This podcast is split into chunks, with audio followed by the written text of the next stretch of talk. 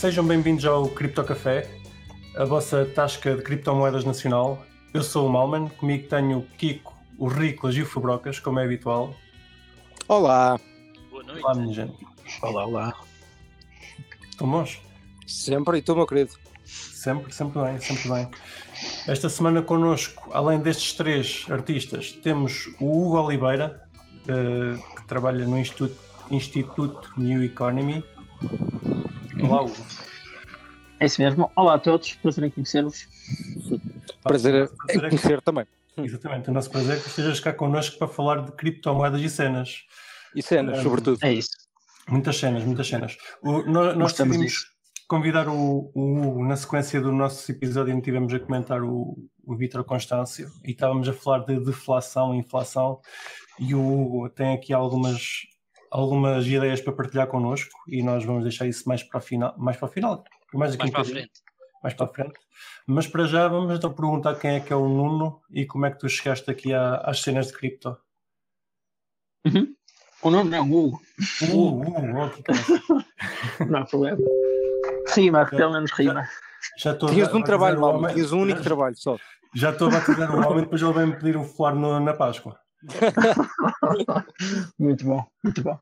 Eu levo umas rosas para compensar. Então, cheguei, cheguei ao, ao mundo do cripto com, com muita gente, através de um, um trabalho da escola que, que uns colegas fizeram em 2013. Já, já, já tinha lido um, um outro artigo ali, ali naquela altura, nessa prima, no início dessa primeira bull run, depois aquilo estabilizou. Um, um amigo meu fez, uma amiga minha fez um, um trabalho mais sério sobre o assunto, pronto, eu fiquei, fiquei fã. Mas como, como também quase, to- quase toda a gente, na altura não fiz nada, era um jovem rapaz, não fiz nada sobre o assunto e tive de esperar até 2016 para, onde conheci mais pessoas ligadas à, à comunidade de criptomoedas de Hong Kong, onde eu estava a viver na altura, para, para realmente perceber o que é que, o que, é que estava ali. E, e pronto, lentamente comecei a entrar naquele market. E em 2017 comecei a trabalhar para, para uma bolsa de criptoativos de Londres, que infelizmente não sobreviveu ao, ao, ao Crypto Winter de, de 2019, ao bear market, mas, mas onde eu fiquei depois definitivamente ligado a nível profissional ao, ao espaço. E, e é essa a história. Engraçado. Muito bem. E já, desculpa interromper, mas já agora o que é que fazias quando estavas em Hong Kong? Fiquei curioso. Em, Hong Kong, na altura, trabalhava numa grande multinacional de supply chain, cadeias de abastecimento e de gestão de marcas na, na área da moda, que curiosamente, ou seja, era eh, interessante, está em declínio, como vários intermediários, porque, porque era uma empresa que era o derradeiro intermediário. Mas ao mesmo tempo era, era uma espécie de, de Uber ou Airbnb dos seus tempos, da mesma forma que Uber e Airbnb eram ou são as maiores empresas de mobilidade e de hotelaria sem terem carros e sem terem hotéis. Exato. A Lianfeng era uma das maiores fábricas do mundo sem ter fábricas. Portanto, nós éramos um, um intermediário que desintermediava-se a, a si mesmo e, e, que, e que também, na, na altura na Lifung, entrei em 2012, depois, depois lá para 2014 também começámos a falar bastante de blockchain e de, de como integrar isto aqui no- na, na economia do, do comércio global, na área de trade finance e de, facilitação de importações e exportações. E era isso que eu estava a fazer na altura em Hong Kong. bem. É interessante, sim senhor. Então, e depois como é que chegaste à, à New Economy, ao Instituto New Economy? E o, o que é que vocês, que é que É. vocês eh, andam a fazer por lá? Certíssimo. Então, já cheguei da mesma forma que cheguei aqui ao Cripto Café, através de um, de um- grupo de WhatsApp que já chegou ali aos 256 participantes, É, exato. onde está, onde está o Fubrocas e onde está, onde está muita gente, so- sobretudo ali da, da última Bull Run, e, e pronto, vamos falando lá de, de- muitas coisas e tendo discussões muito, muito aguerridas, e, e fui conhecendo um- um- umas pessoas do, do, do- que, entretanto, decidiram fun- fundar um instituto lá, e, que já até já nos tínhamos conhecido nu- numa, numa conferência aqui no Porto em 2018, não a Sheinin, mas, mas outra que aconteceu perto, e, e pronto, surgiu o convite para, para eu, eu entrar no, no New Economy desde o início, portanto, ne- neste momento sou, sou o primeiro trabalhador, e ai- ainda estamos a fundar o Instituto, hum, começámos agora em março com, com uma tentativa já, já, já atrasada de, de, de, interagir com, com a proposta de consulta pública do Banco de Portugal no 5 de 2020, que, que foi, foi muito falada aqui, e já, já haviam outras associações em Portugal também a, a, interagir com o Banco de Portugal nesse assunto, mas como o Banco de Portugal estava atrasado, não dava resposta, nós, nós tínhamos alguns contactos, decidimos que também era importante pressionar nesse assunto e interagir com, com, com os reguladores nessa situação, ou seja, na, na transposição da diretiva de capitais número 5 e, e, de como é, que, como é que o Banco de Portugal, no âmbito dessa, dessa diretiva, ia, ia obrigar as, os bancos portugueses, ou seja, os, os, os, fornecedores de serviços relacionados com ativos digitais em Portugal, a, a registarem-se e a licenciarem-se no nosso país para poderem lidar com esses criptoativos. E, portanto, o nosso objetivo é promover a economia digital, sobretudo os criptoativos, em Portugal e, e na Europa também, claro, porque estamos dependentes para, para o bem e para o mal, e, e promover o ecossistema de, de, desde startups a comunidades informais e, e, tentar defender os seus interesses o melhor possível. E, e, é isso que é o Instituto New Economy. E vamos, vamos, vamos falar bastante com a comunidade nos próximos tempos para, para, para entrar em contato e, e perceber o, o que é que é preciso fazer.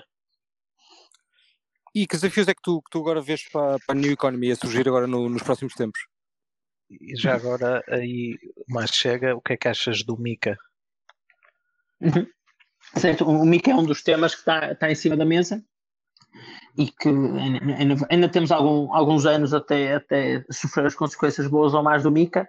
A, a velocidade a que se espera que, que o Mica ande, provavelmente já vai estar completamente desatualizado quando, quando, ficar, quando ficar ativo, o que é mau não, não, não, é isso que se pretende, depois só traz mais, mais chatice e mais, mais burocracia para cima da mesa, mas, mas é um dos temas que, que temos como prioritário, sem dúvida. E depois, para além, para além desse, que, que sem dúvida é um desafio, temos, temos vários, temos desde, desde o enquadramento genérico para startups em Portugal, a falta de existência de, de, uma, de uma sandbox orientada, orientada para essa indústria, como existe em vários países, até, até o facto de, de outras jurisdições dentro da União Europeia se estarem a posicionar de forma mais favorável para atrair startups na área, até, até tudo que, tudo, tudo que diga respeito a qualquer tipo de, de consequência legal ou social para, para todas as pessoas que, que investam ou, ou, que estejam de alguma forma relacionadas com criptoativos em Portugal. Por, por enquanto é o, é o que eu posso dizer e depois, depois em breve terei, terei todo o gosto em, em, em falar mais em detalhes sobre o assunto. Olha, e já agora, já que tá, entraste aqui no, no ponto do, do mercado de cripto, um, nós antes, nós agora antes de começarmos mesmo a gravar, estávamos aqui a, a falar do que é que estávamos a achar do, do mercado e epá, eu gostei realmente da tua, epá, da tua análise sobre tanto o Bitcoin como as altcoins. Queres partilhar um bocadinho com, com o pessoal? Claro, claro, força. Então, assim, no, no fundo, o, o, ponto aqui de, de partida da, da, dessa conversa era o, o momento onde estamos agora. E Exatamente. Daqui a, daqui a duas horas temos o, o, o fim do dia e vai ser assim o segundo dia vermelho perto de um nível crítico que, que, quer se queira, quer não, não é, não é preciso ser fã de, de análise técnica, que, que, não sou, mas, mas é, estamos aqui num, num nível que, que, é claramente importante um, um, uma resistência que, que, que depois tornou um suporte e que pode estar a falhar, que são, são o nível dos 42 mil dólares para, para Bitcoin e que, e que também tem, tem confluência com, com outros indicadores técnicos e que neste contexto onde notícias positivas e negativas têm, têm levado cripto para, para assim, um momento menos verde de, de, deste bull market, vamos, vamos, vamos, então, vamos então ter de, de perceber se, se, esse momento é, é algo que pode catalisar aqui mais perigos para, para os, os investidores que gostem de, de as suas moedas no longo prazo. Não sei como é que se diz odal em português. E, e o, que, o, que, estávamos a falar era, era de que, que ontem era, era claro que não íamos passar deste nível mas, mas a falta de, de uma recuperação forte de, de momentos tem, tem, mostrado que provavelmente isto aqui é um, é um dead cat bounce para, para Bitcoin e que, e que poderá assustar algumas pessoas. Ou seja, como foi aqui um, um suporte tão claro no, no último, nos últimos dois dias, com pelo menos três testes daquele, daquele nível demasiado, quase, quase que podemos dizer, manipulados para, para as pessoas depois colocarem as suas stop orders debaixo desse nível. Parece-me que está a ficar mais claro que, que há incentivos a, a ir abaixo. Para Bitcoin, agora, exatamente. a questão é, os megs ontem não, não estavam, era muito fácil atacar e eles não estavam assim a demonstrar tanta força. Não foi, foi um dia com bastante volume, mas, mas não foi assim nada de. Não, ou seja, naquela altura aquilo parecia tão frágil e, e, e, não havia muita força no mercado, pelo menos dava para ver isso com as funding rates que não estavam que não estavam muito negativas e, e portanto ninguém, ninguém estava a esforçar muito. Em termos de Mas na ausência. dias muito fortes. Sério, ontem foi o quinto, o quarto ou quinto dia mais, mais alto do, do ano. Exatamente. Mas, mas foi um de venda, ou seja, não, não havendo bounce, não temos aqui, não temos aqui uma confirmação de recuperação interessante. O que tira Exatamente. confiança do mercado, sobretudo dos investidores institucionais que se calhar entraram ali entre os 20 e os 30k, a maioria deles, alguns antes, claro, alguns depois, e, e portanto começam a ver as, as, suas vidas andar para trás.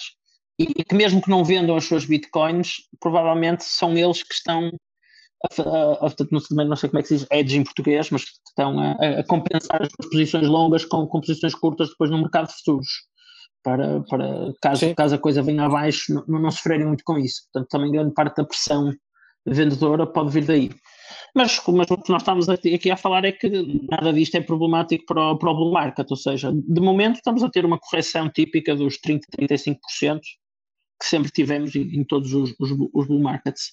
Mas se formos ainda mais atrás, estamos aqui a ver, estava a falar com o Fabrocas, fazer mesmo zoom out até para, para, para as velas semanais, Exato. visão temporal com, com, com marcadores semanais, e, e aí estávamos a discutir, isto aqui para, para o grupo do Crypto Café, o facto de que nos últimos bull markets tínhamos um, um, um suporte claro nas, na média móvel simples das últimas 21 semanas.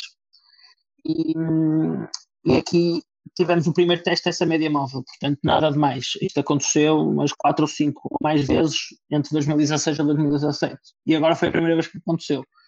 E depois a outra parte ainda mais interessante é que, olhando ainda mais atrás, tínhamos a, a média móvel das últimas 200 semanas, o mega out, e, e, os últimos bull markets viam o topo acontecer quando o preço se desviava desta média móvel 10 a 15 vezes, e agora, quando chegamos ali ao, aos 60k, ainda só tínhamos chegado às 3 vezes e meia. Portanto, isto mostra que há muito potencial para subir. Ah, de momento as coisas estavam muito quentes. Quando a malta faz 1000x ou mais em Shiba e quando temos Matic, Matic louco e Solana louco e todo, todo, todas as altas a competir com Ethereum loucas e, e, depois a malta de Ethereum também está cheia dele porque este ano também já fizeram um, um, um 20x, Bem, umas 20 vezes de retorno. É, e todos, ou seja, tudo, está tudo louco. Ah, é normal que a malta faça cash out. Ainda por cima, nos Estados Unidos, este, este, há uns anos esta narrativa era muito forte, mas agora em maio temos o Tax Day, onde, onde eles têm de Sim. preencher o. Exatamente. É, esta narrativa agora não está tão forte, porque há malta que diz que houve, apareceram várias empresas para ajudar os, os a malta de cripto portanto, a, a gerir o, o impacto fiscal lá e, e, portanto a, a, venda não tem a ver com isso, ah, mas também pode ser, um, pode ser um efeito, mas é sobretudo, é sobretudo este desacelerar após uma, uma zona quente. E, e depois também temos o facto que normalmente no verão um Bitcoin sempre esteve muito morto. Uh, até havia, Historicamente, isso um, estás a dizer, não é? Certo, historicamente, até, até havia um, um, nome que era o Seasonal Affective Disorder de, de Bitcoin. Não, não, não acontece sempre, mas, é mas, mas, mas, era, mas era uma tendência. Mas, mas se pesquisarem isto no Google, vem o primeiro artigo a falar disto já, já há vários anos. E, portanto, isto, isto sempre foi uma tendência. Agora, eu estava à espera era de que o mercado fosse bombar ainda mais um bocadinho até julho com, com o hard fork de Ethereum, a nova, nova, a nova implementação Londres e com, com as melhorias que, que isso tinha para, para a redução de FIIs e para o, para, para o caminho depois para, para o merge com a Beacon Chain e para o, para o Ethereum 2.0, pensei que isso ia ser um evento de Buy the Rumor, Sell the News e que, portanto, a malta ia continuar aí a, a bombar até lá e depois aí é que as coisas iam estar mesmo muito quentes e, e aí é que íamos ter um crash, um crash sério. Pode, pode ser que aconteça mais cedo ou não, porque imagina Bitcoin pode continuar assim nas ruas da amargura e o resto do mercado continua mais desligado e temos a dominância de Bitcoin já a bater quase em níveis de 2017 e portanto pode ficar perto destes níveis durante mais uns meses enquanto o resto do mercado fica louco e, e Bitcoin joga o seu jogo. Exato. E diz-me diz uma coisa, já agora, antes da gente entrar a falarmos de altcoins, porque Uhum. também acho que, que é um ponto importante, tu também já tocaste, obviamente, Ah, mas eu também queria ouvir a vossa opinião, não só tu, mas também do, do resto do pessoal, uma coisa que eu, por acaso, acho que nós, uh, pá, que eu não me lembro de nós alguma vez temos discutido aqui, mas eu agora já, já tocaste no assunto, eu, eu queria- gostava de ouvir a, a vossa opinião sobre o super cycle, ou seja, sobre a possibilidade da Bitcoin fazer um super ciclo em que nos próximos anos não, pá, não há um bear market. Pá, eu digo já a minha opinião, eu sou, pá, eu acho que isso é estúpido, não faz sentido nenhum, porque não temos nenhum, pá, não temos nenhuma prova histórica que, que isso seja possível. Uh, pá, 2013 mais ou menos, mas pronto, vá, vou, aquilo eram os primeiros anos, por isso vou ignorar, pronto. Sim. Acho que, acho que pá, a partir de 2015 para a frente, e eu digo 2015 por causa do Mt. Gox especificamente, porque eu acho que foi um teste enorme à Bitcoin. Mas a partir de 2015, pá, até hoje ainda não houve nenhum indício que isso seria possível. Qual é, que é a vossa opinião sobre um super ciclo? Uh, se- será possível? Ah, Alguém quer, quer ir primeiro? Opa, acho- Acho que vai, vai, vai, vai. Opinião? Oh, Rico, vai, Rico. Não, eu posso dar a minha, tipo. Acho que partilho a opinião do Fubrocas, não vejo isso a acontecer. Ah, acho que o, o mercado já está tão forte que vai sempre haver uh, sell pressure em algum lado. Não, não consigo ver assim uh, o mercado sempre a subir. uh, Parece-me algo muito, muito, muito, muito estranho. Ah, por muito que eu gosto, não, pá, sim, eu tendo a não, concordar. não acho que seja não acho que seja normal nem acho que seja saudável por isso Sim, Epá, não sei se temos volume que chegue, não é? Para isso acontecer tem que o mercado também já ter um market cap superior, suponho.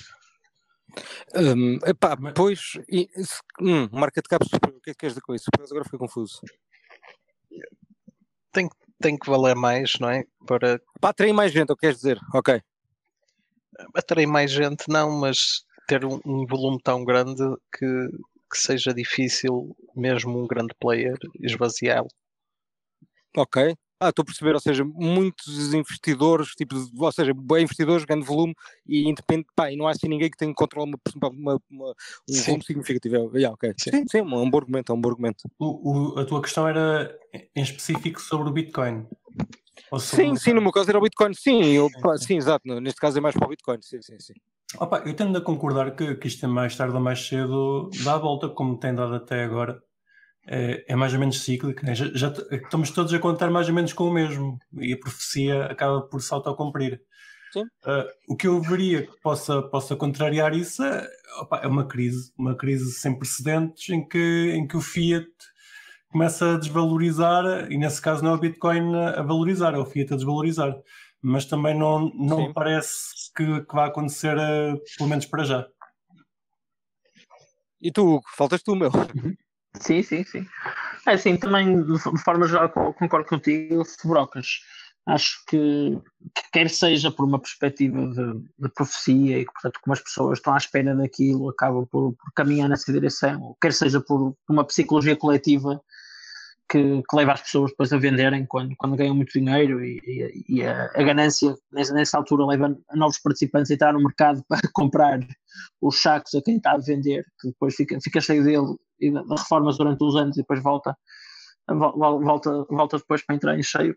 Quer seja por isso, quer, seja por outro motivo qualquer de- de funcionamento dos mercados, n- n- não me parece que, que- que estejamos num, super, ciclo ainda. Ainda por cima, porque normalmente os super ciclos tinham a ver com, com a- outros ativos que tinham uma utilidade na sociedade e que, portanto, aumentavam durante vários anos, independentemente do ciclo económico subjacente, porque, não, não obstante o facto da sociedade estar em crise, continuava a precisar daqueles ativos, portanto, os ativos entravam num super ciclo, ou seja, transcendia o ciclo, e as coisas, pronto, corriam bem.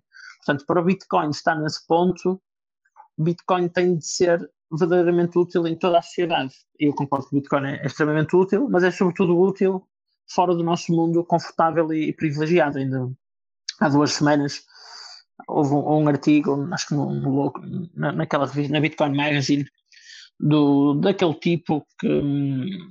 Com o gajo ia falar com o gajo da Nigéria e dos desses países, não era isso que estás a falar? É? Eles, é, eles fizeram isso. É, é um tipo que é, é de, uma associação de direitos humanos exatamente, exatamente, americana exatamente. que é muito famoso. Pronto, e estava a falar bastante do privilégio do facto da malta, malta no mundo ocidental muitas vezes não perceber o impacto do Bitcoin, porque de facto na Europa, nos Estados Unidos, Bitcoin não é muito importante.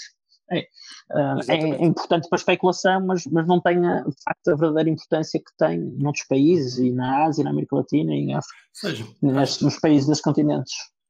E portanto, a não ser que o Bitcoin ponto... tenha essa utilidade, ou seja, a não ser que todas as pessoas ou seja, a maior parte dos utilizadores de Bitcoin ainda estão no hemisfério norte, e portanto, a não ser que esses, que esses utilizadores tenham essa utilidade para Bitcoin, como ainda agora estava a dizer no tema de de haver uma desvalorização do fiat generalizada, ou seja, a desvalorização acontecer quer na América com o dólar, quer cá com o euro, não acredito que entremos num super ciclo. Acho que o Bitcoin há de ver um super ciclo, mas acho que ainda estamos cedo para isso e agora é, é só tentar criar essa narrativa para que ela depois Uh, para que a profecia depois se cumpra, mas acho que é demasiado cedo. É, mas acho que é demasiado mas, cedo mas, para, para, isso. Se calhar podemos dizer que o, que o, Bitcoin já está num super ciclo há uns poucos anos na Venezuela. Sim, Sim, sim, sim, sim, sim, nesse caso concordo 100%. Yeah. Uhum. E de qualquer coisa, Riclas? Não, estava só a confirmar o que ele está a dizer. Basicamente, uh, enfim, uh, se, se houver realmente uma, uma inflação generalizada uh, com a desvalorização da, das moedas, do euro e do dólar, é, é possível ou é provável, se calhar. Eu até acho que isso vai acontecer, mas não de forma tão forte como alguns oráculos da desgraça dizem. Mas uh, acho que isso vai catalisar o mercado lá mais para o final do ano. Eu por acaso também estou, sim, também estou de acordo. Eu por acaso, eu, eu acho que, eu que eu digo, quanto mais conhecimento um gajo tem, mais incertezas, pelo menos comigo acontece isto, mais incertezas eu tenho. Um, opa, relativamente a algumas coisas, obviamente, a outras não, mas uh, tipo este, estas coisas que têm a ver mais com política também do que economia só, digamos, pá, um, eu, eu também achava que era um bocado do museu scenario, não é? Que eventualmente vai tudo com caraças, já fomos todos e Fiat, blá blá blá. Opa, mas cada vez mais acho que isso realmente é, pode, vai acontecer, mas tipo, vai demorar muito mais do que eu espero basicamente também. E estou 100% de acordo convosco também. Sim, há de, há de ser progressivo. Eu, eu já não sei na, qual é que foi a notícia que eu vi. Acho que a inflação este ano já ia nos 4%. Vocês têm, têm noção? Opa, é, é muito mais Acho... difícil, isso é certo, não é? Mas, mas sim, mas, é, mas está a aumentar, sim, está a aumentar. Pronto, é isso. O Bitcoin não está apenas a valorizar por, só por si, também está claro. o resto das moedas a desvalorizar com estes, com estes incentivos do Covid e bazucas e afins. Sim, repara, tu até podes pensar isto literalmente da escola oposta, não é? Que o Bitcoin nunca valorizou, o que desvalorizou, o que desvalorizou foi sempre o dólar no fundo, era isso. Mas sim, mas é um bocado isso. Tu ias dizer qualquer coisa, Hugo? Não, ia dizer, ia dizer que, era, que era isso. As, as, primeiras previsões para, para a inflação do ano são de 4%, 4, 5% nos Estados Unidos. Mas também temos de ter noção que isto é em relação a preço do ano passado, que sim. algum. Foi assim, ficou ali, ficou ali muito estável, mas, mas sim. E diz uma coisa. E é isto que estávamos a falar há um bocadinho antes de começarmos, que, era, que era o tema também que, que, tem a ver com, com as quebras na produção Isso. e na, na entrega de, ou, ou, já de produtos transformados ou de matérias-primas que, que estão a colocar uma pressão enorme nos preços também. No mundo e, todo. No mundo todo, exatamente. E já agora, pá, porque eu acho que isto é um bom, é um bom ponto para a gente começar a entrar nessa conversa. Diz-me uma coisa, como é que vês os próximos, pá, digamos, 10 anos, uh, pá, em termos de aspecto de inflação, de economia, pá, assim um, um panorama geral, antes da gente começar na discussão do que é que o vídeo, o que é que o Constantino disse e etc. Uhum. Ok.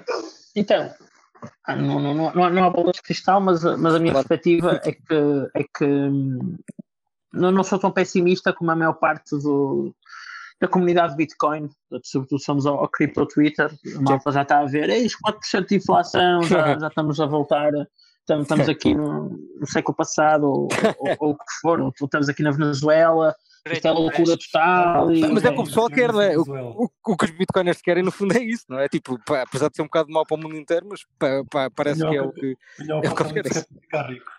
Exato, porque que é, é estúpido, porque eu até também acho que a Bitcoin não vai funcionar no mundo apocalíptico, isso é absolutamente estúpido. Mas pronto, é o que é. Continua, desculpa. É, mas, mas o, o, problema é exatamente esse, é que as pessoas veem aquilo que querem ver, e como eles querem ver isto, pois. mas também só, só veem isto, e esquecem-se de um, de um aspecto fundamental da, da economia moderna, que é, não obstante uh, o facto de podermos criticar os, os bancos centrais e os políticos por mil e uma, por mil e um motivos, e de mil e uma formas. A verdade é que hoje em dia esses reguladores, que no fundo quase podíamos olhar, olhar para o Banco Central como uma DAO. Até seria interessante considerar o, o facto do, do, Banco Central não se comportar de uma forma muito diferente do que, alguns projetos grandes de, blockchain, mas isso também sim. conversa para, para outro tema. Sim, sim. Não, mas, mas, por acaso, mas, mas, mas, por acaso é um bom ponto, ou seja, tu estás a, comparação que estás a fazer é, por exemplo, com uma DAO que tem uma porcentagem muito grande dos tokens, por exemplo, com a equipa em que eles tomam a decisão toda, no fundo é isso, certo? Sim, por exemplo, e, e, quando, quando, quando chegámos ao Ethereum 2.0 com, com, com Proof of Stake e com, e com com, com alguns nodes grandes a, gerir aquilo, há de ser muito parecido com a forma como a União, Europeia é gerida com os seus 28 países e o Euro com os seus 20 e tal. Podem ter mas, input do mercado externo, mas uh, a grande maioria das, das decisões são, são centralizadas. Mas, mais ou menos, são, são e não são, porque, porque depois também dependem dos contributos de todos os países e, e, e, portanto, no fundo, o que eu estava a dizer é que acabam por ser tão centralizadas que é como algumas decisões em são, ou, ou que vão a voto, uh, dependendo do, do, poder de cada pessoa, como acontece na União Europeia. Se calhar a Alemanha tem mais poder, mas, mas há depois alguns grupos, ou alguns nodes, ou alguns grupos de miners, ou, ou algumas pessoas com mais influência também, também hão de ter, hão de ter isso. Mas, mas, mas eu não, não, não queria desviar do tema, era só para fazer assim essa, essa comparação sim, sim, sim. Ah. Chega, é, e, e, e, portanto, não obstante estas críticas todas que possamos fazer, uh, estes bancos uh, reguladores ou, ou políticos ou, ou entidades uh, que, que emitem políticas, não necessariamente políticos, o que temos aqui é que nunca na história elas foram tão poderosas e tão tecnocráticas. E, portanto, o facto de agora estamos com esta inflação grande de 4% a fazer soar os alarmes todos e, e, temos os bitcoiners todos com, a salivar-se da boca porque acham que estamos a entrar no super ciclo e, e, isto é o fim, o fim, o fim, o fim do Fiat. Da mesma forma que, que, que eles estão a achar isto, os reguladores também estão, estão a trabalhar, ou estes, estes corpos estão a trabalhar para, para compensar isto. E, portanto, há 10 anos eu não, não, não vejo aqui a inflação a ter, a ter um impacto grande. A não ser, claro, naquilo que, que, que já sabemos, que é não no preço dos bens que fazem parte do cabaz que, que, que cria o, o, índice de preços de consumidor. Exatamente. Portanto, aquilo que a, que a pessoa normal uh, consome no dia a dia, mas sim, vamos continuar a ver esta, esta inflação parva dos, dos, outros, dos outros ativos, das casas e, e, e, e do mercado da bolsa e, por consequência também do Bitcoin e de altos e, e talvez até de commodities, porque, porque depois todo este dinheiro que, que é impresso e trazido para a economia não vai aumentar o preço das televisões, mas, mas vai aumentar o preço das casas. E isso aí depois não entra no cálculo da inflação, mas, mas entra no, no cálculo geral dos custos. E, e aí, aí, é que, aí, é, aí é que eu concordo que está o problema. Esse seria o ponto onde eu se calhar concordaria com os mais, mais, mais fortes defensores ou, ou, ou críticos do, do, tema, do tema da inflação no mundo atual. Mas depois no resto, ou seja, esta inflação que estamos a ver agora nas notícias dos 4, 5% na América, para mim tem a ver com, com efeito de curto prazo derivado da, da, da pandemia, que, que, está, colocou muita pressão nas cadeias de abastecimento e que, e que está a colocar a malta toda louca. Primeiro foram, há um bocadinho também estávamos a falar antes do episódio começar, primeiro foram os microprocessadores, continuam, continuam a estar em falta. Depois começaram a ser um, os, os petroquímicos, a indústria petroquímica e, e, e, o fornecimento de, de produtos para todas as indústrias que beneficiam de plástico. Por exemplo, na, na, semana passada tive uma longa conversa com um, um amigo meu que, que, é diretor de uma das maiores fábricas têxtil portuguesas que trabalha com, muito com o setor automóvel e, e eles estão completamente, a indústria está completamente louca com, com a falta de, Material. de plástico para fazer, para fazer depois tecidos, tudo, tudo, quase tudo no mundo moderno hoje em dia tipo, tem plástico, mesmo que seja um assento de pele de um carro, pele, ou seja, E diz-me uma coisa, eh, desculpa inorgânica. Desculpa interromper-te. Eu de vez em quando vou-te interrompendo, para não leves a mal, é porque senão as ideias vão Claro embora, vão-se embora, e eu acho que é uma, pode ser uma pergunta interessante. Faz isso à vontade, achas- faz isso à vontade. Pronto, tu, tu não achas que esse efeito vai ser um tipo um trickle down, ou seja, um trickle down da inflação para produtos mais, pá, tipo mais banais, basicamente, o facto de estar, a- estar a produção estar aqui tanto que vão- os custos de, de produção vão ter de eventualmente aumentar, o bem, o bem final vai ter de aumentar o custo. Achas que isso é uma possibilidade? Sem dúvida. Sem dúvida. Não é uma possibilidade, já é uma realidade. Ou seja, o, o facto de. Exato.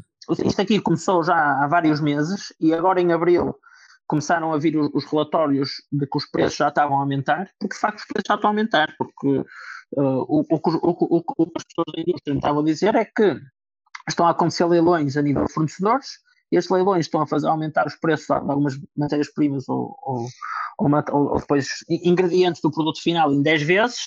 Isto aqui tem uma- um impacto pequenino no preço, mas este impacto pequenino, se, se calhar já são estes 4% da uma Exatamente. sociedade que já estamos a ver. Portanto, isto já está a acontecer. A única coisa que eu, que eu acho é que depois o mercado também se vai corrigir, porque à medida que os preços destas matérias-primas aumentam, de repente a malta que andou a criar fábricas para fazer eh, álcool gel e máscaras e, outros, e outras coisas para o Uhum. mundo de pandemia no último ano, pá, também se calhar facilmente, ou não necessariamente facilmente, mas o, o, o mecanismo de preços do mercado tem esta beleza, ou seja, Exatamente. dá exatamente. informação às pessoas para que se uma coisa está a ficar cara, eh, Elas incentivos a outras pessoas Sim, para sim, produzir e o preço depois eventualmente baixa. Portanto, este mecanismo de correção acaba por, por mitigar muitas vezes portanto, o, o potencial ap- apocalíptico, porque a nossa sociedade ainda não é uma sociedade de economia centralizada. Continuamos a, a- viver perfeitamente num mundo onde, onde os preços ditam Sim. e alguns governos vão incentivando aqui e acolá, e temos os incentivos das renováveis e das biotecnologias e do que for, mas, mas o resto da sociedade ainda se move de uma forma bastante liberal, felizmente. E diz-nos alguma coisa, porque tem a ver com o que estás a dizer. Nós, há bocado, no, pá, no nosso grupo, nós temos o grupo de locutores, é? onde a gente discute os convidados, o que vamos falar. Um, epá, nó- nós, estávamos hoje a discutir um- uma questão da produção da ASICs e que tem a ver com o que tu também estás a dizer. Ou seja, uh, lembro-me que o Ricolas tinha dito que uma porcentagem muito, muito, muito elevada estava, pá, estava concentrada na, na China, de, um- de, de, sílica, penso eu. Um, e pá, isso também pode ser um problema, ou seja, uh, não, não achas que isso, porque tu estavas a dizer que as empresas se adaptam, eu concordo, mas, por exemplo, se as matérias-primas ou um conjunto de produtos está localizado numa região, mesmo que elas queiram se adaptar, pá, torna-se impossível. E isso aí acho que às vezes pode ser um dos catalisadores. Sem dúvida. Um, há esse caso do- dos ASICs na China. Provavelmente essa malta também sofreu ali com o Evergreen preso no, no canal de Suez Uhum. há um mês atrás. Evergreen. Sim. e pelo menos, pelo, menos, eh, pelo menos outras indústrias sofreram. Ah, e no caso dos plásticos foi uma coisa muito parecida com, com o- exemplo que tu deste, mas no outro lado do mundo. Ok. Ah, foi, depois de eu falar com ele, fui, fui também investigar o que é que estava a acontecer, porque é que o preço do plástico estava louco.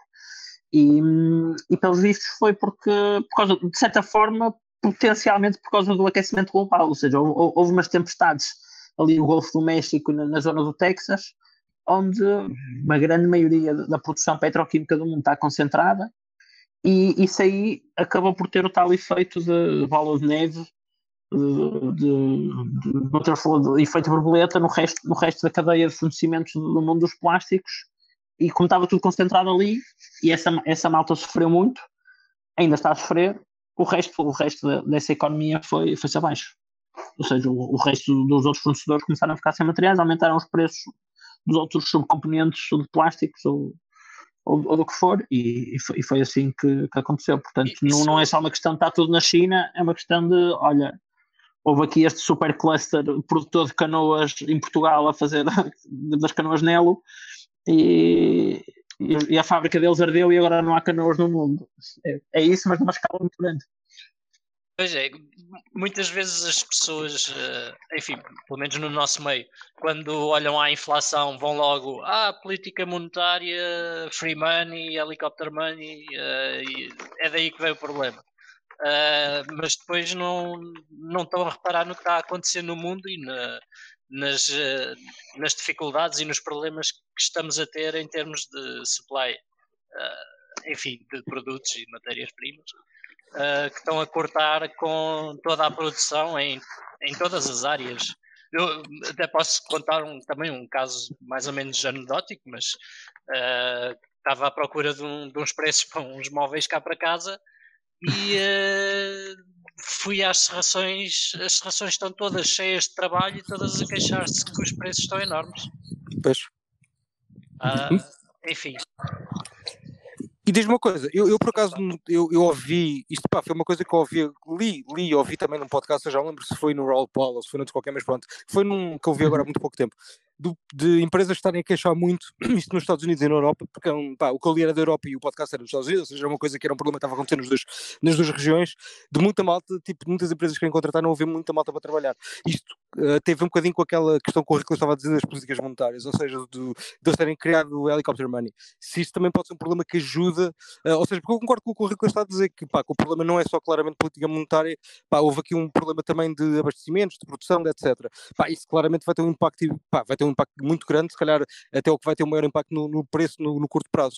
Mas o meu ponto também se prende agora no longo prazo, que é, eu acho que esses problemas de produção acabam por ser resolvidos, mas o que não é diretamente assim resolvido, uh, se calhar é isto, ou seja, este, esta criação de dinheiro bruta que, pá, que vai fazer com que as pessoas também recebam dinheiro não queiram trabalhar, por exemplo, é, um, é só um exemplo. Sim, mas isso, isso, é um tema que também já, já é debatido há muito tempo mesmo antes do, deste contexto de quantitative easing e de, de helicopter money. efeitos das políticas sociais. Exatamente. Certo, ou efeitos das políticas sociais, ou até os efeitos de algo que é bastante até defendido na comunidade blockchain ou cripto, no, no geral, de um rendimento básico incondicional. Então, será como é que isso vai motivar as pessoas ou não?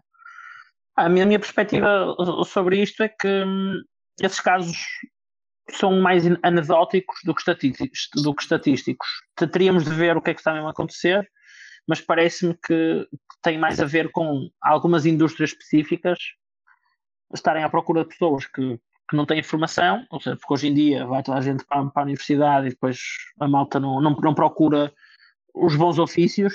Ok. E, e portanto, há uma, há uma falta de, de mão de obra qualificada nessas áreas e, portanto, é muito fácil eles dizerem que, falta, que a malta não quer trabalhar, porque se calhar há dois ou três tipos que sabem fazer aquilo, mas também sabem fazer outras coisas. Eu, eu é, acho que... Eles já estão a receber. Sim, sim, mas, mas, enfim, eu acho que isso leva-nos a falar um, um bocado de outro tema, mas uh, não, e não me queria alongar aí, mas quando as pessoas começam a falar nisso, eu começo a ter um bocado de borboletas no estômago, porque. Uh, Deixa-te ouvir, não sei se fui só eu. Ah, eu estou a ouvir, eu estou a ouvir, estou a ouvir, sim. Okay. Não me estás a ouvir? Não, não cortou um bocado, pode ser da minha ah, okay. parte. Estava uh, a dizer, então, porque uh, as pessoas começam a dizer que por causa deste, enfim, deste dinheiro que tem sido dado, etc., que há muita gente que se calhar agora está a evitar uh, de ir trabalhar tão cedo, e eu diria, ou pelo menos diria também que se calhar leva as pessoas a reconsiderar qual é o seu valor na sociedade e a, a exigirem mais dos patrões existentes uh, e não a trabalharem por tudo e meia, como se calhar até acontecia Sim. até o ano passado. Mas tu não achas que é o mercado que decide isso? Ou seja, imagina, o que eu vejo aqui é um papel que não devia existir, parece-me a mim, não é? Do Estado, que é um, pá, entrar e dizer, pá, a partir de agora o salário é este, ou a partir de agora o preço é este. Pá, isto não parece que é lógico. Não é que eu não concordo contigo, o resultado da Mas o Estado não está a dizer isso. As pessoas está a dar dinheiro, não, é? não, as pessoas pá, é, é igual, estão a é? dizer, ou recebo isto, ou não trabalho para vocês. Sim, sim, não, não, eu percebo isso, mas repara, mas isso é uma destrução da economia, claramente, do sistema de preços. Aqui, que é o Estado chega e diz, pá, toma aqui mil euros por mês.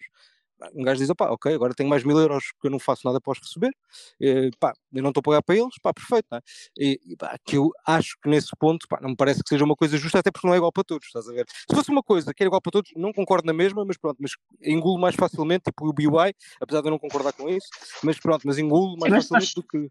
Mas, mas também estamos, estamos a falar aqui de casos muito específicos de apoios dados num contexto de pandemia que, que vão desaparecer, esses apoios, alguns até já desapareceram, e que, portanto, se calhar as pessoas agora, nestes meses, diziam isso, e isso podia afetar algumas empresas ou, algumas indústrias de uma, forma mais geral, só que em breve vai voltar ao normal, já está, já está a voltar ao normal. E portanto, não me parece algo que seja preocupante no, no longo prazo. Então, mas, mas eu posso... Sim, sim, sim. Eu, eu até estou a perceber esse argumento e, pá, e até em parte até concordo, mas depois eu relembro-me sempre do género. Opa, eu, isso é, é lógico o que estás a dizer, parece-me logo que o que é que é normal? Tipo, imagina, se eu voltar 10 anos antes, 10 anos antes eu vejo tipo bancos a ir à falência e o Estado a ir lá salvá-los. Pá, andamos 10 anos antes para trás e há mais um sério de conjunto de coisas em que o Estado se meteu. Ou seja, o que é que é normal? Percebes onde é que eu quero chegar? Tipo, o que é que é normalidade? Certo, certo. Porque para mim a normalidade é eles sempre intermeterem, é sempre distorcer o sistema de preços. Pá, isto para mim acaba por me levar a pensar, pá, isto não pode ser uma normalidade, entende? É um bocado por aí só. Certo, certo. Eu não estava a tentar definir a normalidade. Se, se, sim, sim, se sim, formos, claro, claro. se calhar se formos aos anos 60, Sim. se calhar na altura uh, uma pessoa de esquerda nos anos 60 hoje em dia era uma, uma pessoa de, de direita certo, certo, dito, certo, mas, certo, certo, mas, mas, mas, dá, dá para perceber o que, o que eu queria transmitir Pá, perfeitamente, um, perfeitamente é Ou seja, complicado. E eu o, acho que aí o, também, se me permites, eh, entra um bocado uh, uma discussão que a gente também já teve um pouco aqui, que é qual é que é o papel do Estado na sociedade. Porque, certo, certo, certo. Enfim, porque, uh, uh, chegas a um certo ponto em que se formos pela tua lógica, entre aspas, então também não queremos ter o Estado a definir qual é o ordenado mínimo porque nós sabemos que é uma boa coisa ter um ordenado mínimo. Uh, enfim. Se calhar... é debatível, mas sim, eu percebo onde é que é chegar, mas até isso é debatível, digo eu, não é? Pá, há, sim, há, muitos países, na, há muitos países na Europa não é minimamente têm... debatível, portanto. Ah, mas há muitos, há muitos países na Europa que não têm ordenado mínimo. Sim, o Reino, um eu trabalhei num durante pá, sete é. anos e posso mas, dizer que funciona. O Reino Unido não tem ordenado mínimo, mas, pá, mas, depois, bem. Mas, tem, mas depois tem ordenados, ordenados mínimos por indústrias e depois sim, tem sim, sim, sim. apoios. Tem, sim, senhor, é, isso é verdade. Ou seja, é, é, é uma discussão também que, que é mais complexa e, que depois lá está, leva-nos para, para o buraco negro ou para a toca do coelho eh, desse, desse, desse, tipo, desse tipo de conversas, que são interessantes, sem dúvida. Mas, mas depois também o, o que eu gosto de, de cripto e o que eu gosto em cripto e, e, apesar de eu ser um grande fã de Bitcoin e da obsessão com, com a estabilidade de Bitcoin, também aprecio a inovação no resto, no resto do ecossistema, sobretudo na China e, e ainda à volta de Ethereum. E nessa inovação aprecio particularmente a vontade das pessoas de aplicarem tudo aquilo que, como sociedade, temos aprendido nos últimos tempos para, para criar sistemas melhores que vão de encontro à natureza humana e aos seus, aos seus defeitos e, e, e criar organizações mais robustas ou, ou, mecanismos de incentivos mais interessantes. E acho que isso aí, isso aí é algo que também não acontece só em cripto, acontece no resto da sociedade. E portanto vamos ficando mais sofisticados com isso, também vamos ficando mais arrogantes, portanto sem dúvida que agora vivemos num grande momento de arrogância social onde achamos que conseguimos resolver tudo e na minha perspectiva, não temos noção dos problemas que nos vão cair em cima nos próximos anos, mas provavelmente esses problemas não, não vão ser tanto inflação uh, generalizada, mas sim aquecimento global. E se calhar, da mesma forma que, que, que umas tempestades destruíram petrolíferos no Texas e, isso está a causar o aumento do, dos plásticos que está a afetar todas as indústrias e não só a eletrónica por causa dos microprocessadores e já estamos a ver os 4% de inflação, em parte, se calhar causados por causa disso. Então, no futuro, esse caos que, que pode vir de, de, de, problemas que nós não estamos a antecipar hoje também há de causar alguma inflação, mas ao mesmo tempo, não, não, não a conseguindo antever agora, tenho certeza que também à medida, à medida que vamos sofrendo os problemas, vamos inventando novas soluções para os resolver. Isso pode ser um bocado uh, otimista e ingênuo, mas, mas e o engraçado é que aquilo, é uma boa forma de dormir à noite. que tu estás a, a referir e, uh, enfim, aquilo que se está a passar hoje em dia na indústria uh, não é quase falado na, nas notícias mainstream, pelo menos. Uh, e está-nos a afetar não, não, é, dia a dia. É, aparecem só aí no, nos jornais mais, mais económicos ou, ou, ou, ou, ou negócios, os economistas, os Bloomberg da vida, mas não chega à TVI. Exato. Exato, nem à CMTV, pá, que eu tenho pena. se calhar vai chegar primeiro à CMTV. Ah, pá, eu também acho que sim, isso eu também acho que todos eles. Se o no Jornal das Beiras, pá. Não achas que, que, pode haver aí um efeito perverso no sentido em que estavas a dizer que o efeito, o aquecimento global era um, um desafio, não é? Uh, mas não achas que este arrefecimento da economia pode até certo ponto contrariar isso.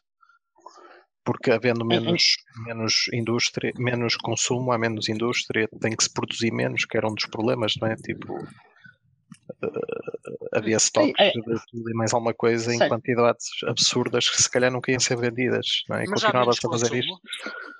É, mas há, há menos consumo, é que... é? Imagina, só a malta que trabalha a partir de casa, o petróleo que não gasta ao pegar no carro, ao não pegar no carro todos os dias. Imagina só isso e por aí fora, não é? Tipo, tudo o que está ligado a, a este não consumo, não é? Ou seja, mas, tudo isto tem efeito de bola de neve, acho eu, na sociedade como um todo, a nível global, que vai tirar muitas toneladas de CO2 métricas, blá blá, da, da atmosfera, né? e isso contraria o aquecimento global e tal, e acho que, como estavas a dizer, vai ter um efeito de muitas perdas de trabalho, não é? indiretas, porque é um efeito de bola de neve. Não é? Ah, mas eu percebo o que estás a dizer, só que o estoque de CO2 e, e o acumular de poluição não, não, é, é, tão grande que, que, a quebra do último ano não, não, é não, não foi suficiente para, o, para, para mitigar. E depois tivemos a quebra do último ano, mas este ano os, os números já estão a voltar ao normal, ou seja, os números ou de consumos ou, ou, de utilizações de, de combustíveis fósseis já, já estão praticamente a voltar ao normal e a estimativa é que chegar ao final do ano já, já vamos voltar portanto, aos níveis pré-pandemia em algumas indústrias, claro que algumas indústrias vão sofrer mais, mas, mas os aviões já estão a voltar a voar, portanto o turismo ainda vai sofrer, mas o resto da sociedade continua a carburar e o problema agora que estamos a ver do, do aumento de preços vem de que como houve essas disrupções na, na indústria, os níveis de estoque pré-pandemia, que até eram relativamente altos, como estavas a dizer, acabaram por se esgotar, e isso viu-se primeiro nos, nos processadores continuam a ser usados no contexto de pandemia ou, ou ainda são mais usados porque está toda a gente em casa a consumir eletrónica. E, e, no resto das indústrias essa, essa quebra de estoques também está a acontecer e, portanto, já fizemos um reset e agora é, é, é, preciso produzir mais porque está a haver procura para isso. De uma forma ou de outra está a haver procura para isso. Portanto, não, não, não vejo esse risco da, da quebra de consumo entrar num cenário de bola de neve, normalmente até associado a contextos de deflação, já que era outro, outro dos temas do, do café. Portanto, não, não, não, vejo isso aí como, como um, potencial, um potencial cenário. Pois Olha, eu vejo é, muitos fatores, de repente, há, tipo, parece que os planetas estão a alinhar para a tempestade perfeita, mas esperemos que não, né? E, e se essa recuperação se está a dar, eu não, não tenho. Não, eles estão sem dúvida sem dúvida a alinhar. Eu, eu, eu não, não, não estava com isto a dizer que acho que vamos ter uma, uma recuperação económica boa.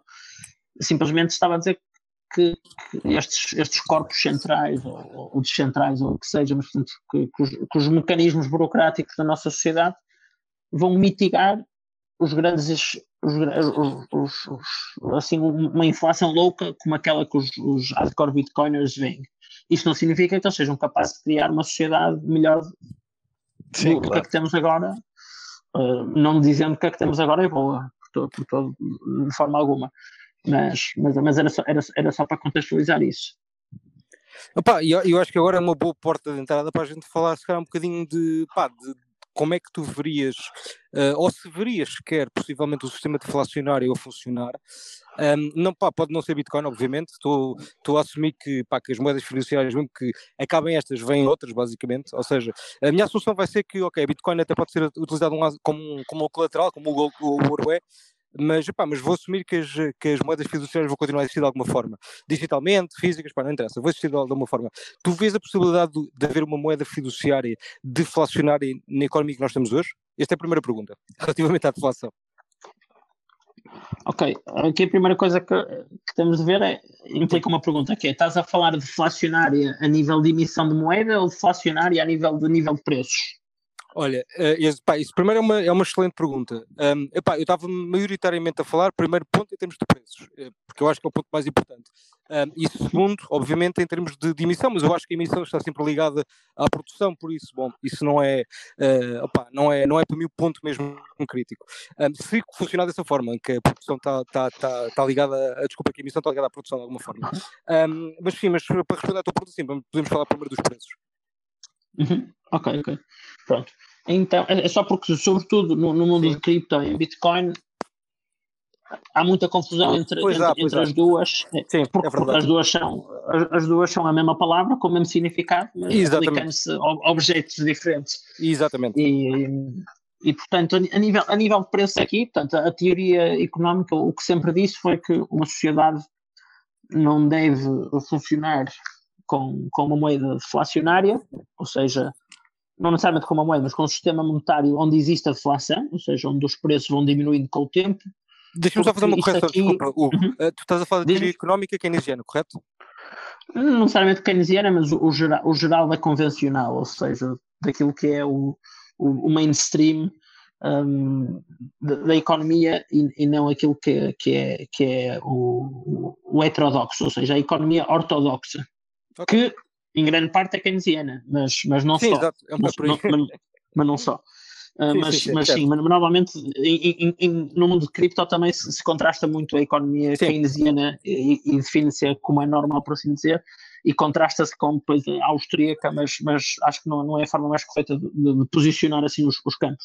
Okay. Mas, portanto, de forma, de forma, de forma geral, há toda, há, portanto, há toda essa, essa, essa, essa esse, esse, esse, corpo de pensamento que diz que uma, uma sociedade que, onde exista um sistema de preços que, que, diminui de valor com o tempo é problemático, é uma sociedade problemática porque as pessoas vão, vão procrastinar as suas, as suas grandes decisões de, de consumo mas a parte aqui do consumo não é tão crítica, porque as pessoas têm sempre que consumir algumas coisas, vão sempre comer e vão sempre, Exato. E vão sempre portanto, fazer as suas necessidades básicas, mas aqui é onde entra o problema, vão, vão procrastinar as suas decisões de investimento, e aqui é onde entra o problema. Mas tu concordas e, com esse e... problema já agora depois de explicar? É a pergunta que eu ia fazer, mas faço já, depois de tu uhum. explicar, podes continuar se quiseres. Certo, certo. Então já explico, e portanto vão procrastinar também as suas decisões de investimento, e ao procrastinar as suas decisões de investimento, vão estar a roubar a economia daquilo que é o seu sangue, que são as, as, a canalização das poupanças para o investimento, de forma a que as pessoas tenham oportunidade de, de, de construir coisas na sociedade e de mudar a sua condição através dessa construção. E, portanto, eu, eu acho que não há um problema quando temos uma deflação que afeta o consumo de forma direta, mas esta deflação que afeta o consumo depois vai afetar também as, as poupanças do, dos donos das empresas que têm o, o, consumo. Óbvio que pode aumentar as, as, poupanças das pessoas que estão a procrastinar as suas decisões de consumo, mas, mas aqui também não, nunca há muita coisa para, para procrastinar, porque as pessoas têm de continuar a consumir, mas depois vai, vai levar a que então os investimentos sejam adiados e sejam procrastinados e depois aqui temos duas situações, ou, ou, ou depois já é tarde demais para investir, ou seja, porque se calhar é que estávamos a, a, a procrastinar o, investimento em manutenção de um edifício e depois o, o, edifício já está demasiado velho e vamos ter de gastar mais dinheiro para substituir esse, esse capital, esse edifício, e, e, e repor o estoque, o estoque produtivo da sociedade. E, e depois, por, por outro lado, vamos ter, vamos ter então aqui falta de, de, de, de, poupanças na sociedade que possam ser aplicadas por outras pessoas que não as têm para, para, para produzir, por exemplo, através do crédito ao, ao, ao empreendimento, o crédito às empresas ou o crédito ao, aos empreendedores. E agora, o, eu, eu, portanto, eu estava a dizer que concordo com isto em abstrato. Agora, o que temos de ver é se, se este mecanismo causal de facto se, se materializa ou não. Exatamente. E, e, e o que nós temos como, como em quase tudo na economia, é, é exemplos para tudo, e depois eu aqui não, não, entrei, não, não, entrei muito a fundo quando, quando há uns anos me debrucei muito sobre, sobre este tema, e como, onde, alguns de nós nos conhecemos, então, naquela conferência da Chainin e, e, e noutras, e, e a minha perspectiva é que isto não tem necessariamente de acontecer desta forma. No entanto, teríamos de pensar em, em novas formas ainda mais sofisticadas de, de criar os incentivos ou, ou, ou, de manipular a organização natural da sociedade para garantir que, que não, não, não travávamos aqui esta torneira do, do investimento. E, portanto, normalmente, quando, quando falamos de deflação assim, os austríacos vêm dizer que, ok, isto aqui não é necessariamente mau, e há um exemplo ou outro, e a sociedade, se calhar ali no século XIX, durante 20 anos, os preços não, diminuíram, mas também eles estão a falar de, ok, diminuíram um bocadinho, não houve assim grande, ou seja, o, o que havia era um, um, contexto de estabilidade dos preços, portanto não era um contexto da tradicional um, espiral deflacionária que, que entra nesta, nesta teoria que eu estava a explicar, e que, no que diz respeito ao consumo, de facto parece que não, não há assim um grande problema. O impacto vem depois de que, derivado desta quebra do consumo, temos também a tal quebra do investimento, que vai implicar que vai ser mais proveitoso, ou seja, os, os, potenciais investidores vão acreditar que é mais proveitoso não investir agora, mas investir daqui a um ano, porque daqui a um ano vão poder, com o seu dinheiro, investir em mais coisas, e por aí adiante, ou seja, depois daqui a um ano ainda vai ser mais proveitoso esperar mais um ano e, e, e depois investir ainda mais coisas, porque vai ficar tudo ainda mais barato. E, e, de repente estamos a travar então esta torneira do investimento. Os bancos não têm crédito para dar aos novos empreendedores, as pessoas que nasceram pobres vão, não vão ter acesso a uma forma de se tornarem ricas, portanto, não temos aqui a mobilidade social ou toda a questão das oportunidades famosas que, que não vemos na Europa, mas vemos na China e nos Estados Unidos. E é, e é aqui onde o tema da deflação eh, a mim me preocupa. E, portanto, eh, eu também não, não, gosto de inflação, e é verdade que 2% de inflação ao ano em 20 anos vai, vai, vai, vai matar que, pá, 50% ou, ou mais, ou mais, ou mais da, da, do poder de compra, portanto, isto aqui é 1.02 elevado a 20, exatamente, é 48, 49%, exatamente. portanto, é, é mais ou menos isso e, e portanto, apesar de não gostar da inflação, ao mesmo tempo, acho que as pessoas, e sobretudo o mundo cripto, também percebem um bocado mal o tema da inflação, num contexto uh, de, dos Estados Unidos ou, ou da Europa, claro. No, no, mundo moderno, e estamos a falar das últimas décadas, que é um, um pequeno vislumbre do, do mundo moderno. No entanto, se cons conseguimos continuar a fazer aquilo que temos feito, que é a estabilidade de preços, ou, ou, ou, quase a ausência de inflação, como, como, acontece, como acontece no Japão, e, e, e a sociedade pronto, tem funcionado bem, não, não, não, está quase deflacionária a nível de preços e as coisas também têm funcionado bem, nesse contexto de tal estabilidade, ou então, eh, como na América e nos Estados Unidos, com, com este objetivo dos 2% de inflação, não vejo isto necessariamente como um problema desde que outras condições estejam garantidas, que é o facto das pessoas poderem ajustar o seu poder de compra com, com tanto real a esta inflação, que, é o que tem acontecido, ou seja, quando, quando nós normalmente nos grupos ou no Twitter, onde for, vemos aqueles gráficos do ai tal, um dólar em 1920 comprava um carrinho cheio de compras do supermercado e agora um dólar compra uma manteiga, imaginem as pessoas também aqui estão a falar do, do valor do dólar nominal, não estão a falar do valor real do, do dólar ou, ou, ou vice-versa, e, e, portanto não, não estão a considerar aqui as alterações no poder de compra do resto da sociedade, porque enquanto antes, se calhar, em 1920 as pessoas ganhavam esse dólar por semana, e portanto aquilo comprava um carrinho todo de compra cheio, agora as pessoas ganham isso aí numa fração de uma hora. E, portanto, uh, esse tema da inflação também tem de ser ajustado ao crescimento da base monetária da sociedade e, e, a, e, e à evolução do poder de compra na sociedade. E, normalmente, essas comparações nunca são feitas.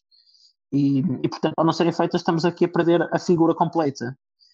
Porque, e para, para concluir este ponto, porque ao, ao, termos uma inflação de, de 2% na sociedade, e apesar disto, em, em, em 20 anos, cortar 50% do poder de compra, ao mesmo tempo, também está a, a cortar com, com dívida do passado, que, que, não deixou de ser remunerada, e está a incentivar as pessoas com estes 2%, ao, ao verem que daqui a 20 anos vão ter metade do seu dinheiro um, com a perda de, de, de, poder de compra, se for guardado debaixo do colchão.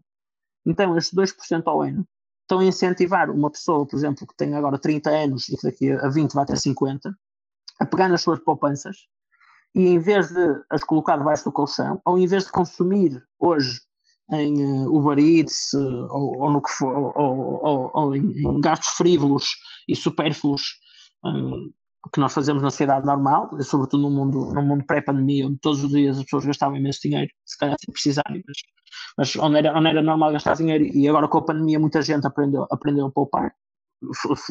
Felizmente, pelo menos aqueles que tiveram, tiveram sorte e puderam manter os seus empregos e, e, ter, e ter uma situação boa em contexto de pandemia, e portanto, esses 2% ao ano estão a dizer, essas pessoas de 30 anos agora, que vão ter 50 daqui a 20, que devem pegar no seu dinheiro e retirá-lo de, de, atividades não produtivas da sociedade, portanto, um consumo imediato e frívolo, ou, por exemplo, tê-lo debaixo do colchão, ou tê-lo no banco uh, na conta à ordem, uh, sem render, não é? ou até a pagar, a pagar alguns juros, em vez de receber juros como deveria ser suposto, em alguns países isso está a acontecer, e a colocá-lo no mercado financeiro para fomentar o tal canalizador de investimentos, seja no mundo especulativo de Bitcoin e de criptomoedas, porque isto aqui também acaba por financiar todas as startups a trabalhar nesta área, ou seja, no mercado da Bolsa, porque assim vai estar também a financiar as empresas da Bolsa, por mais bolha que a Bolsa também seja, acaba, acaba, acaba por canalizar muito investimento para, para o resto da sociedade. Ou então vão colocar noutros fundos e vão estar a acabar também por, por, por promover o tal investimento na sociedade que é isto que a sociedade quer, ou seja, a sociedade ao ter inflação também está a sinalizar que não quer que as pessoas tenham o dinheiro parado debaixo dos colchões, mas que, que o dinheiro deve estar na sociedade a ser movimentado para promover o investimento e para ajudar os, os empreendedores e as empresas a, a produzir ou, ou, a operar da forma que a sociedade vem entender, regulando, regulando esses empreendedores, essas empresas, aí sim através do outro mecanismo universalmente provado como, eficiente dentro de certos uh, limites, claro, do, dos preços. E, portanto, no, dentro, deste, dentro deste sistema, não vejo com maus olhos uma inflação normal, controlada, de 1, 2%, mas também não veria com maus olhos um, uma ausência de inflação, ou seja, os 0%. A única coisa que pode ser mais problemática é um, uma queda bruta dos, dos preços, porque potencialmente, ou seja, não temos muitos estudos reais sobre isto, mas uh, o argumento parece-me forte de que pode causar a tal quebra de investimento que eu expliquei há bocado. E essa quebra de investimentos, para mim, sim, é crítica para a sociedade, porque vai promover uma estagnação e, e uma cristalização do status quo, onde quem tem dinheiro mantém o dinheiro e quem não tem dinheiro perde acesso aos mercados para, para poder vir a tê-lo e, e, poder realizar os seus investimentos ou construir as suas empresas ou, ou, ou, ou criar o, o, que for relevante para a sociedade. Portanto, de forma geral, é esta aqui a minha, a minha perspectiva sobre, sobre este tema da, da inflação, da deflação, no que diz respeito ao, ao nível de preços. Eu acho que quando se fala quando se fala nisso, e eu referenciei isto uh, no episódio em que nós uh, abordámos esse tema, eu acho que o exemplo mais recente de vermos a deflação a causar uh, esses estragos de que estás a falar, na perda de investimento, é a década perdida do Japão, em 1990. Eu penso que está ainda bastante recente na memória de, das pessoas, pelo menos. Uhum. No, no, outro dia, no, no, um amigo meu também me recomendou um documentário sobre, não sei se é exatamente sobre a década perdida, mas era sobre o nascimento dos problemas de, de, infla, de, deflação do Japão, que era os The Masters of the Yen, uma coisa assim. Princess of the Yen. The, the Princess of the Yen. Ainda, ainda não vi, mas, é mas estou curioso. Eu recomendei aqui dessa, nessa vez em que falámos disso. Uhum. Uh, que é do, está no, no, episódio anterior e vai ficar também neste. Sim, que é do professor Richard Werner, uh, que foi quem, quem deu, deu nome ao quantitative easing. Nice, nice. Então estou ainda mais curioso. Pá, eu gostei bastante da tua, da tua explicação. Uh, fiquei aqui mais, mais elucidado em relação à inflação. Eu, muito sinceramente, eu vejo por mim uh, que desde que estou no mundo das criptomoedas fiquei muito mais atento às poupanças do que propriamente aos investimentos ou o que é que podia fazer com o meu dinheiro para melhorar enfim, sem, sem dúvida. Pronto, sem dúvida. O, o, poder, o, poder, o poder deflacionário do Bitcoin é que é este, é que todos nós, apesar de, por exemplo, olha, hoje, há, há 10 anos atrás, se não me engano, e sábado vai ser o dia da pizza de Bitcoin, mas hoje foi quando o Laszlo, aquele developer, o Laszlo, não consigo filtrar ou pronunciar o apelido, fez o, o pedido das, das pizzas, ele disse, ah e tal, uh, a quem me conseguir entregar duas pizzas eu, eu, eu compro-os por 10 mil bitcoins, façam-nas em casa, se tiverem um restaurante, o que for. Portanto, foi hoje há, há, não sei quantos anos atrás, não sei se há 10, creio que há 10, e, e sábado é o, o, dia oficial do Bitcoin Pizza Day, e toda a gente pensa sempre nessa perspectiva, ah, ele comprou duas pizzas por 10 mil bitcoins, isto hoje vale 400 ou 300 milhões, que parvoíce, que estupidez. Não, na altura ele, ele também gastou 20 dólares no dia seguinte a encher o carro de gasolina, de gasóleo lá na América. Portanto, a, o tema não é o facto de ele ter gasto essas bitcoins a comprar as pizzas, mas sim o facto de que todos nós, há 10 anos atrás, podíamos ter gasto 20 dólares em, em bitcoin, na primeira transação de sempre, e, e, hoje em dia tínhamos essas centenas, centenas de milhões. E isto aqui força toda a gente que entra uh, num ativo de crescimento exponencial a nível de preços, com Bitcoin, a, a, repensar o que faz ao dinheiro e todas as suas poupanças, todos os cêntimos, daqui a 10 anos podem valer muito, quando hoje não valem nada. E isto aqui acho que é uma das lições mais importantes do Bitcoin, é que é uma máquina de ensinar as novas gerações a poupar. Então, mas repare, deixa-me deixa só, uh, só dar aqui uma, uma última chega que é uh, se pensarmos também nesse exemplo do Pizza Day, Uh, realmente o que, o que o Laszlo fez foi um investimento na moeda uh, que estava a operar. E se calhar, se ele não tem gasto essas moedas, nunca saberíamos ou nunca teríamos uh, testado o poder de compra ou o poder de moeda de troca. De transação, exatamente. Transação como ele fez. Certo, foi a primeira, foi a, a primeira, o primeiro câmbio de Bitcoin. Exatamente. Por isso é que também foi tão caro, não é? Ele é que definiu o preço. E se calhar as pessoas desvalorizam esse, esse fator uh, da evolução da moeda. Certo, sem dúvida. Opa, sim, não, não, eu, eu, vou, eu, eu acho que o que falou bem, acho que realmente há muitos pontos que, pá, que tu estás a falar que são, pá, que eu concordo e subscrevo por baixo, mas também acho que há muitos pontos que, pá, que eu não consigo subscrever porque não são, pá, não são verdade, basicamente. Pá, e acho que não, pá, não é culpa, basicamente, é o que é, é conhecimento geral que eu acho que não, pá, que não é verdade, simplesmente. Um, eu, eu vou falar muito rapidamente, porque pá, também já falei no episódio anterior daquele artigo que eu escrevi, mas pá, resumindo, a Revolução Industrial ocorreu num período deflacionário, ou seja, pá, eu acho que isso manda um bocadinho por água abaixo a ideia de que pá, uma moeda deflacionária não promove investimento, pá, isso é errado. Um, e até porque eu consigo identificar outro que é Bitcoin, ou seja, uma moeda deflacionária, uh, tipo, eu, podemos ver pelos endereços, não é? Porque acho que a Bitcoin aí é, é literalmente a forma mais transparente de nós observarmos o comportamento de, das pessoas, não é? Ou dos utilizadores de Bitcoin. Um, Uh, e pá, nós podemos ver pelos endereços uma coisa muito interessante, que é os endereços com mais de mil bitcoins, epá, que são pessoas, são elas, no fundo, pessoas são muito, muito, muito ricas, pá, está a cair exponencialmente desde, desde sempre, pá, obviamente que momentos que, que aumenta, mas a tendência é sempre de crescimento. Pá, que eu acho que é interessante porque vai um bocadinho de encontro a teoria de que, opá, vamos ter uma moeda deflacionária, então basicamente não vamos gastar o nosso dinheiro.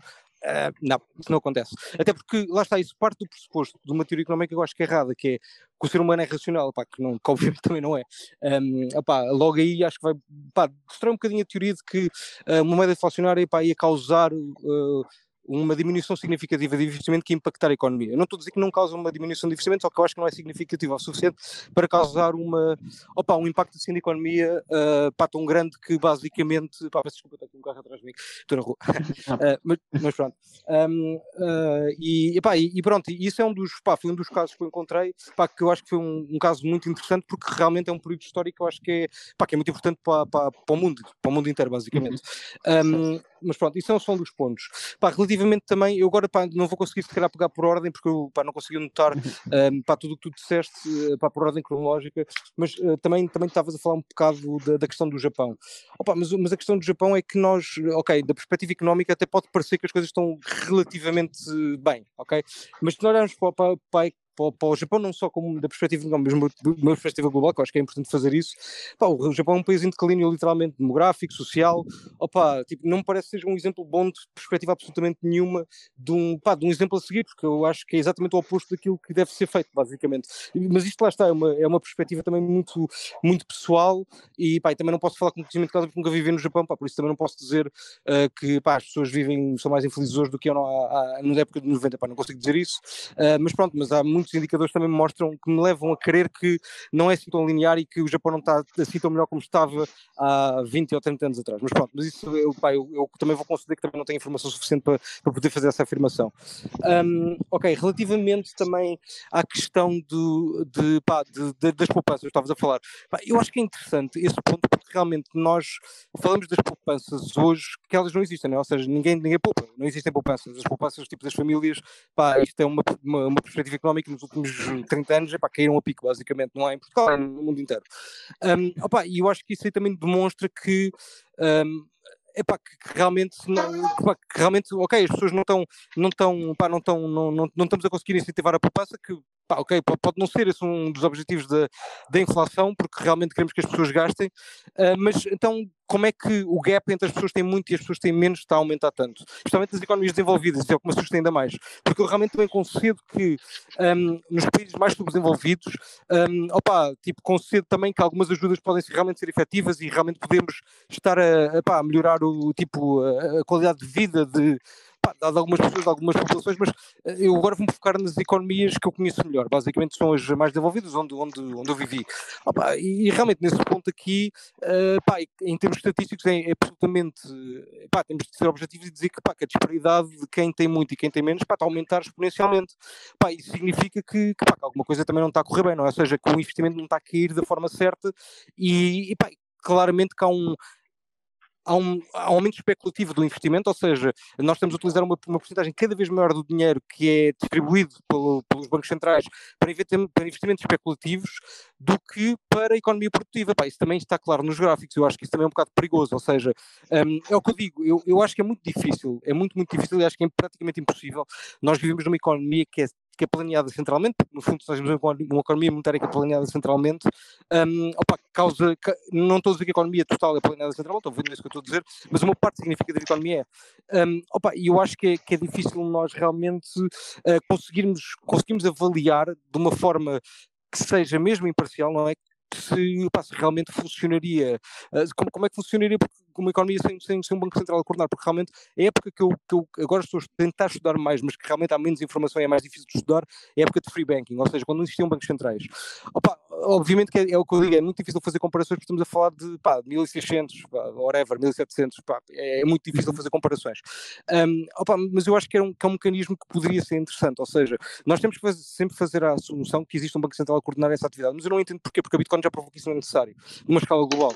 Ou seja, nós temos uma moeda que funciona perfeitamente 24 horas por dia, pá, com um uptime maior que a maior parte dos bancos, porque eles pá, param ao fim de semana, um, e que realmente não tem, a entidade central é, é, é, é realmente é código, ou seja, não temos uma pessoa ou uma, um conjunto de pessoas limitado, temos, mas que podem, podem mudar, basicamente, uh, e é vontade do grupo uh, de fazer com que elas mudem. Opa, eu gostava de ver um sistema desses, não só implementado numa moeda que é digital, mas também implementado numa economia, porque realmente se funciona ao nível daquela moeda e se nós conseguimos ter sistemas de preços que funcionam com Bitcoin, ok? Eu não estou a dizer que, eu também concordo que realmente o Bitcoin que eu vou gastar hoje, eu sei que daqui a 10 anos ela vai valer muito mais, mas eu vou gastá-la hoje na mesma.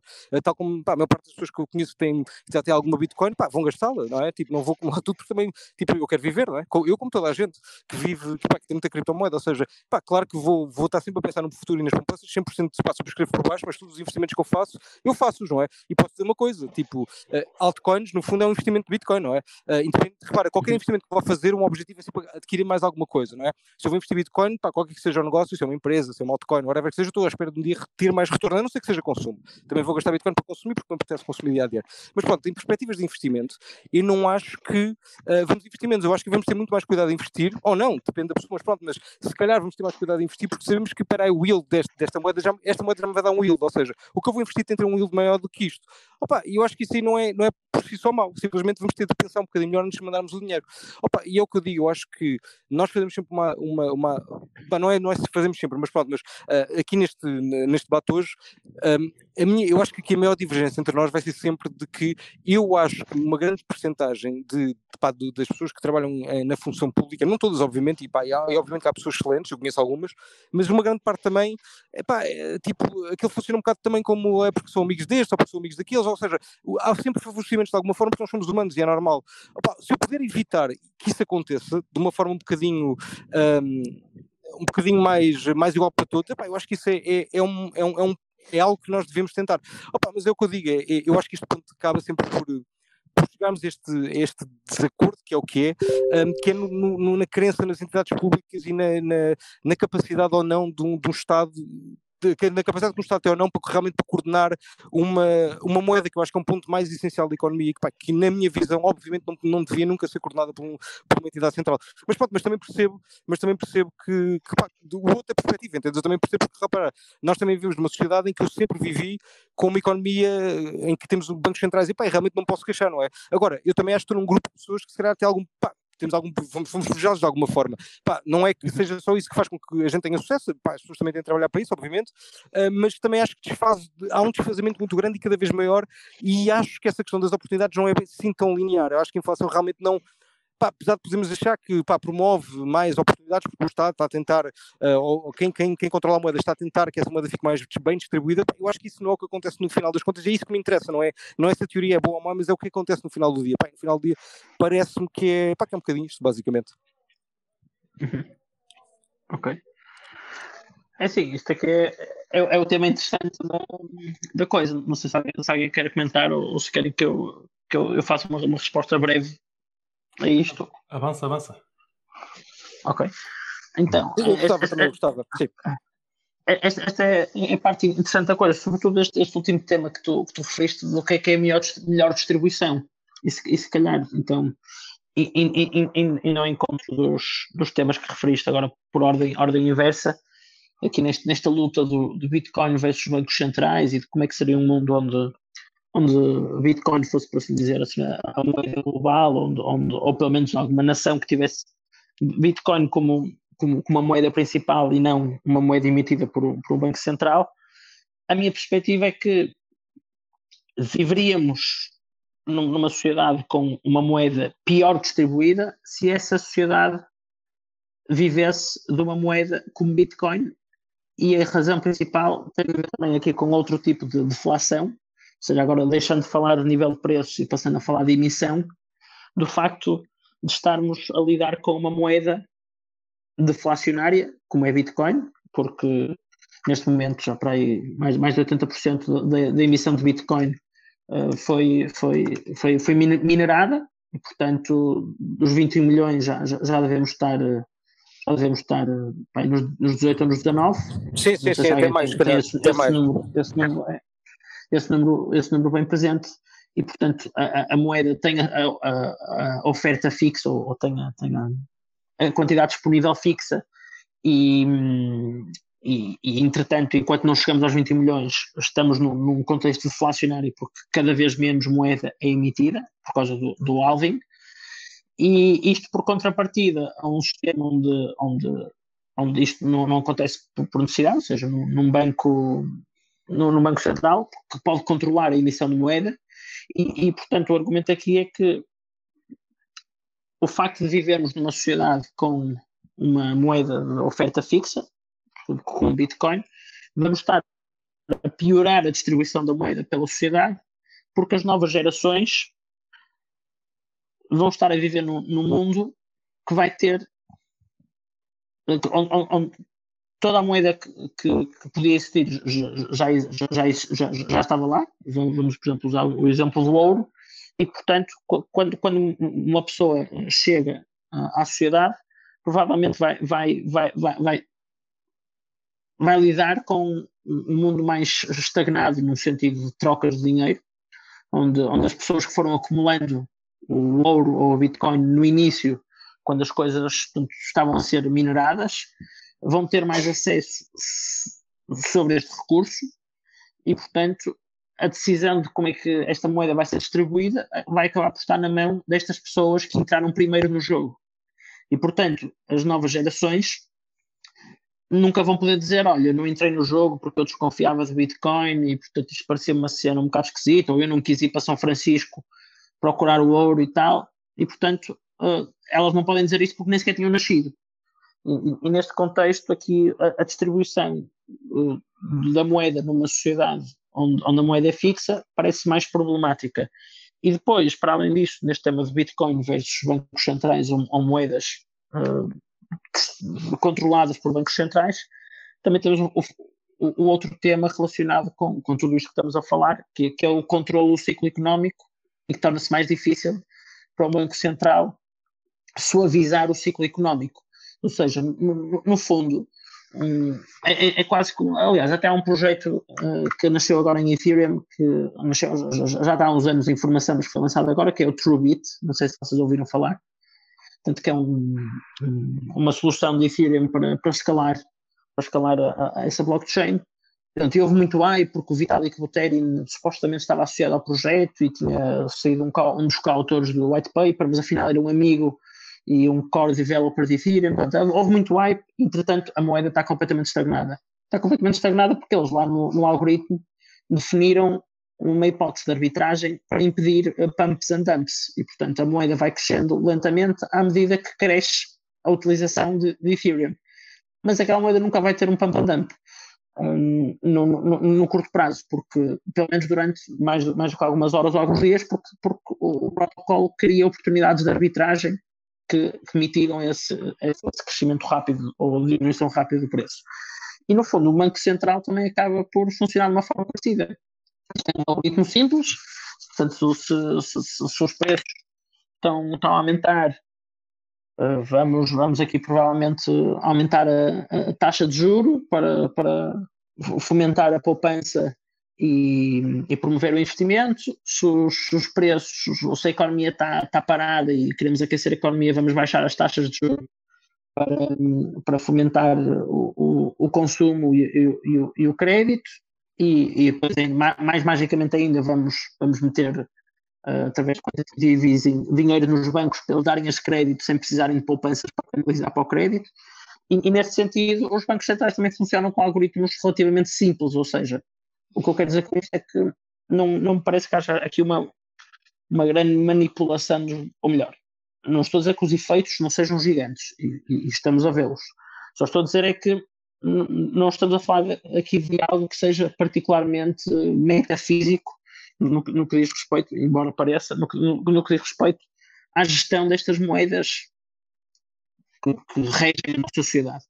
E, portanto, neste contexto, o grande ponto é que vivermos numa sociedade onde, o Bitcoin, uma moeda de oferta fixa, seja uh, a moeda que rege a sociedade, parece mais problemático e, e, e, um foco de mais desigualdades e de, e de uma acumulação das grandes riquezas nas primeiras baleias que dominaram o mercado, que depois não vão ter qualquer incentivo em, em, em investir, a não ser de uma forma muito, muito especulativa, quase da mesma forma que as baleias depois investem em ICOs e também mandam os bitcoins para, para para shitcoins. Ah, Portanto, isto aqui era. Diz, diz, diz. Já, já agora, visto o preço do bitcoin tem, tem estado sempre aumentar e as pessoas acabam por preferir eh, fazer as suas poupanças em bitcoin do que em fiat, não achas que é possível que nós estejamos a ir para um mercado onde os bancos centrais deixam de ser relevantes, mesmo por, por essa questão de não, não para, para, não poderem controlar o, a inflação da moeda. Uhum. Parece-me que poderá vir a acontecer isso, não sei, daqui a 10, 20 ou 30 anos, há muita coisa que pode mudar. Por enquanto, parece-me simplesmente que estamos a falar de, de uma nova classe de ativos, exemplo, da mesma forma que existem as commodities, os metais preciosos, ou, ou as bolsas, ou outro tipo de, de ativos, e que, portanto, isto de momento não vai afetar de todo os, os bancos centrais. E, e, portanto, só estamos aqui a falar de, de, um novo mecanismo que todos os outros participantes na sociedade têm, onde, onde alocar o seu dinheiro para fins de investimento. Não, não me parece que, que, vá, que vá afetar dessa forma. E, e, aliás, temos ainda aqui o tema de que, apesar de Satoshi ter colocado no white paper Bitcoin as a peer-to-peer transaction network, temos todas as dicas ao longo das referências do white paper que isto aqui foi feito não para ser uma moeda, um, um, é, ou seja, é, isto aqui em português, eu fiquei esquecido, mas isto aqui não foi feito para ser um, dinheiro, hum, mas para ser uma moeda. Ou seja, isto aqui não foi feito para ser um veículo de transação, mas sim um veículo de preservação do valor. Ou seja, que isto aqui foi feito com o objetivo de ser uh, money, de, de, moeda, e não dinheiro, currency, que, que, normalmente é aquilo que é visto como, como, como o objetivo do Bitcoin. Ah, tá, o Bitcoin não é aceito para transações, portanto não tem utilidade. Não, Bitcoin foi feito para ser um ouro digital, como os outros projetos antes, antes disso, e como tudo aquilo que, que, que estava a ser desenvolvido na altura e, e, referido na altura depois também várias referências do white paper, desde, desde os, os estudos do Nick Szabo às origens uh, do, do dinheiro como, como meio de, de, preservação do valor e não necessariamente como, como meio de troca, porque as pessoas não precisavam do dinheiro para fazer as trocas, precisavam ainda do dinheiro para gerir a honra e a reputação da sociedade e eventualmente as dívidas, mas não só, e preservar a riqueza entre famílias e, e fazer e colaborar com casamentos. Portanto, não me parece aqui que ter, ter Bitcoin como, como uma, uma, uma moeda da, sociedade vai criar os, os tais benefícios. Mas óbvio que isto aqui é um grande debate e podemos ter um cripto café só à volta deste tema, que é, um, que é um tema interessantíssimo.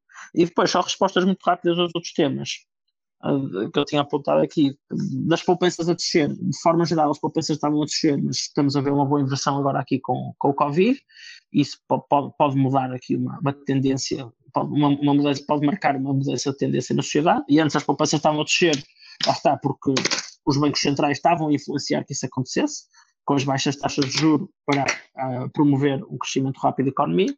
Houve essa manipulação, é verdade, mas isto aqui, essa manipulação resultou maior bull market sempre da, da, história moderna, com todos os seus benefícios, e, e óbvio que também acontecem alguns, alguns problemas, mas acho que é inegável dizer que, que a sociedade de 2020 apesar de alguns temas de desigualdade, e mesmo aí é todo um grande debate sobre se essa desigualdade está a contar as transferências do Estado, ou se essa desigualdade de facto está, está a contar bem aquilo que está a acontecer na sociedade que não é contabilizado de forma monetária.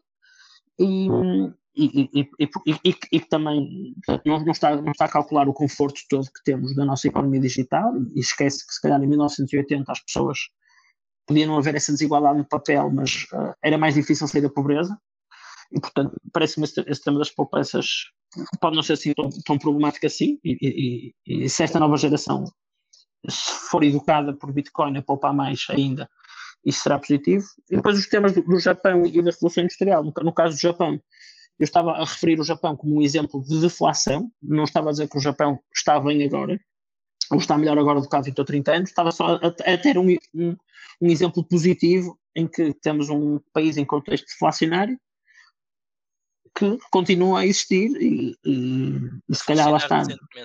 É, até se calhar teve algum declínio social, mas continua a ser um, um, país incrível. E eu já estive lá e era para ter ido lá no ano passado se não fosse o Covid, e, e portanto hei de, ir, hei de ir no próximo.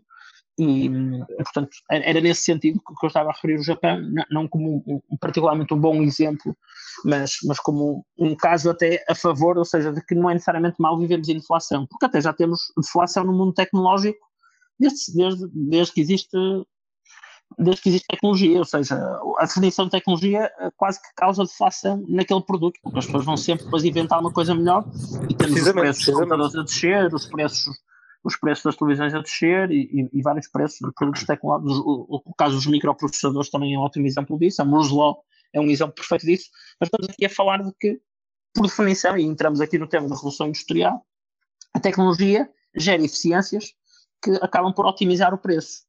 Agora, a questão é como é que isto se reflete no resto da sociedade. A minha crença aqui, não estudei este tema da, da Revolução Industrial, mas fiquei curioso, portanto vou, vou, investigar mais, mas a minha crença aqui é que nesta altura também a sociedade tinha tanta atividade que não era contabilizada no papel, que quando, quando começou a produzir os resultados da, da Revolução Industrial, esses, esses, esses, produtos naturalmente tinham um preço e, portanto, víamos aqui uma pequena deflação, porque, porque a sociedade ia produzindo cada vez mais coisas, mais parafusos, mais, mais, mais uh, produtos mecânicos, o, o, que fosse, e, portanto, os preços iam diminuindo à medida que as fábricas iam ficando mais eficientes, mas não sei se, se isto era um contexto de deflação geral da sociedade, porque temos todo um resto da sociedade a funcionar sem ter preços associados e, portanto, parece-me difícil perceber isso. Mas sem dúvida que estou não, curioso na, e vou, vou investigar mais sobre desculpa, isso.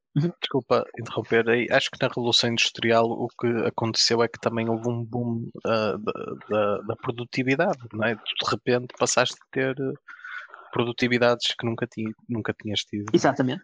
Exatamente. Te ajudou a contrariar. Mas uh, agora, só voltando aqui, desculpa se me permites.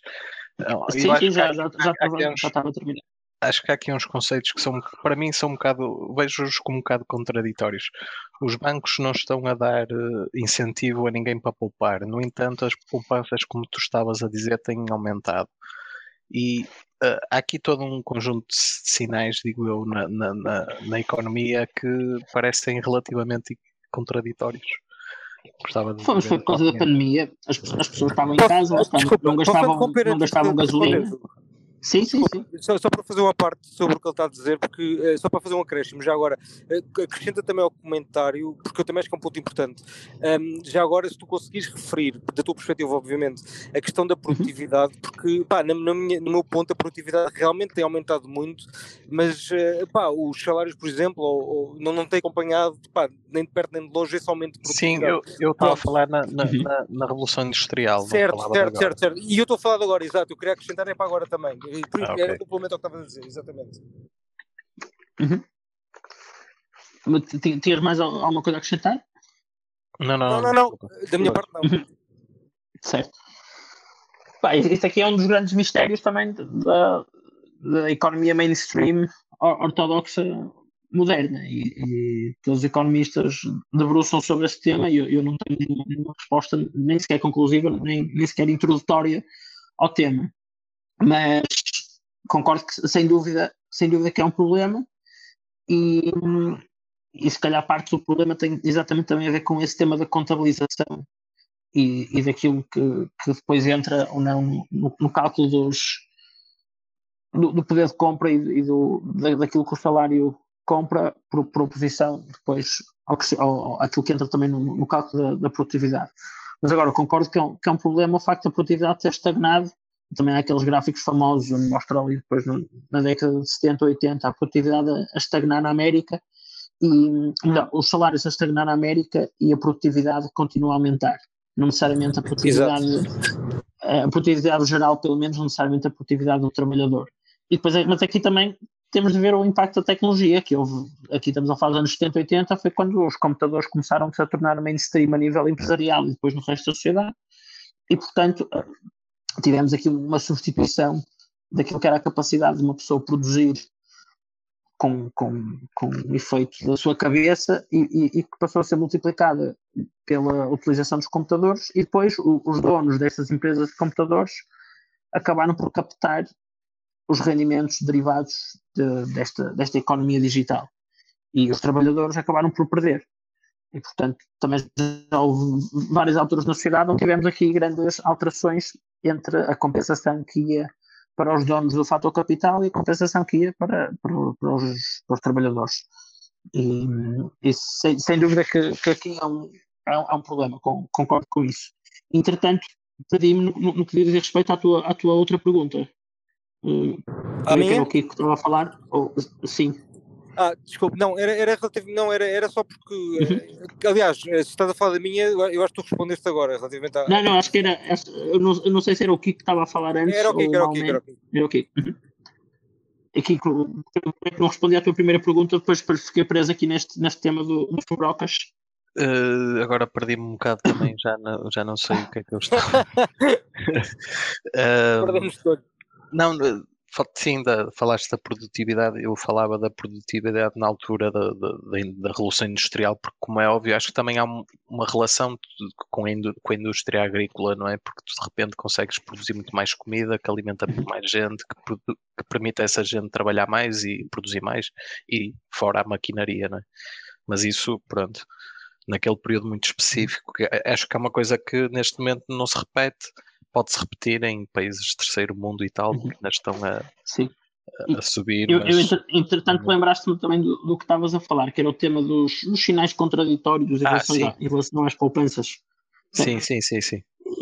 Que, que era o que, que, que eu estava a dizer. E parece-me que isto aqui foi, foi um tema simples de, de, da ausência ou diminuição de gastos em contexto de pandemia, porque as pessoas deixaram de ter tantos gastos no seu dia a dia seja, não, não vais jantar fora, não, não vais ter eh, meia hora ou mais, ou uma hora de, Sim, de deslocação para o trabalho diário. E é aquele medo associado que motivou ao. Ao, ao, desemprego, não é? Nunca se sabe o dia da manhã. Exatamente, é exatamente. Portanto, as pessoas com, com o medo fizeram exatamente esse tipo de poupanças. Portanto, essa, essa contradição parece-me que se explica dessa forma. E tem que comprar Bitcoin, tem que comprar Bitcoin. Pois, não, e, tiveste o caso, o caso americano com os, os cheques de estímulo, Sim. onde sem dúvida muita, muita gente foi ali para o Robin Hood estourar os 500 mil euros, os 2 mil dólares que ganharam em, em, em Ethereum Classic e antes disso em, em Bitcoin. Sem, sem, dúvida que isso, também, que isso também promoveu o aumento das poupanças. Sim. nós já vamos aqui com, com uma hora e, e muito.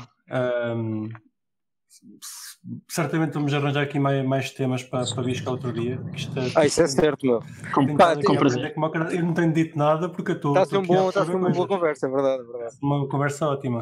Uh, vocês querem... Com prazer, também já não, já não me debruçava sobre estes temas também desde, desde mais ou menos desde o tempo da Sheinin, da tal conferência que também estamos a falar um bocado. Portanto, é sempre, é sempre bom, sempre bom ter uma desculpa para. Conversa ótima. Uh, para entrar, entrar neste assunto. Queiram, queiram deixar aqui para, para fechar o episódio? Mais algum ponto? Ou até, um, não, pá, eu, eu, acho, eu acho que eventualmente a gente, a gente, eventualmente não, a gente vai trazer cá outra vez o que se tu quiseres vir, obviamente. Uh, senão a gente aponta uma pistola à cabeça e obriga, não é mesmo? ok, Sim, então estamos em café. Uh, acho que já foi uma ótima conversa.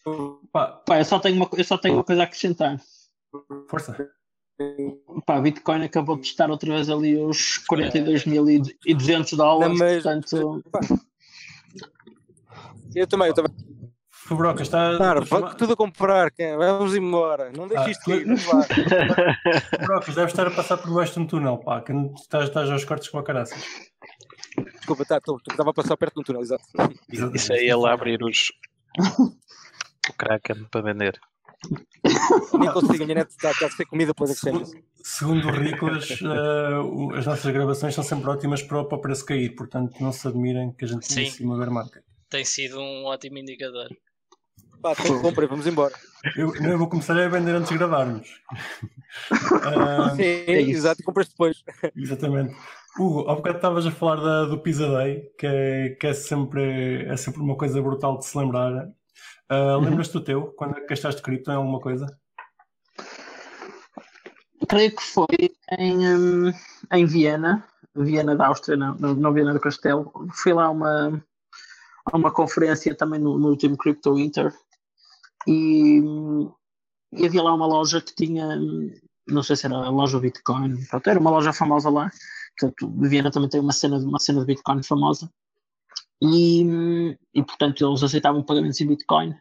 Então creio que lá que eu gastei, gastei o primeiro. Aproveitar para gastar Bitcoin. É. Opa, eu, é. Nós, quando fizermos uma conferência, que eventualmente há de haver uma conferência Cripto Café, eu vou, vou, vou, abrir uma loja lá que o pessoal que quer gastar Bitcoins não tem muito. Então aproveita esses sítios. Gosto dessa ideia. vamos, vamos é uma conferência é. Cripto Café, isso promete. Sim, sim, sim. Tens de fazer assim os peluches, os peluches de baleias e coisas assim e a malta compra para dar às namoradas e às mulheres. Exatamente, uns, uns uns touros e uns, uns ursos. Exatamente. marcada. Olha, obrigado por ter estado cá connosco. Foi uma conversa brutal. Prazer. Vais... muito obrigado pelo convite. Pá, uh, a gente só convida os bons.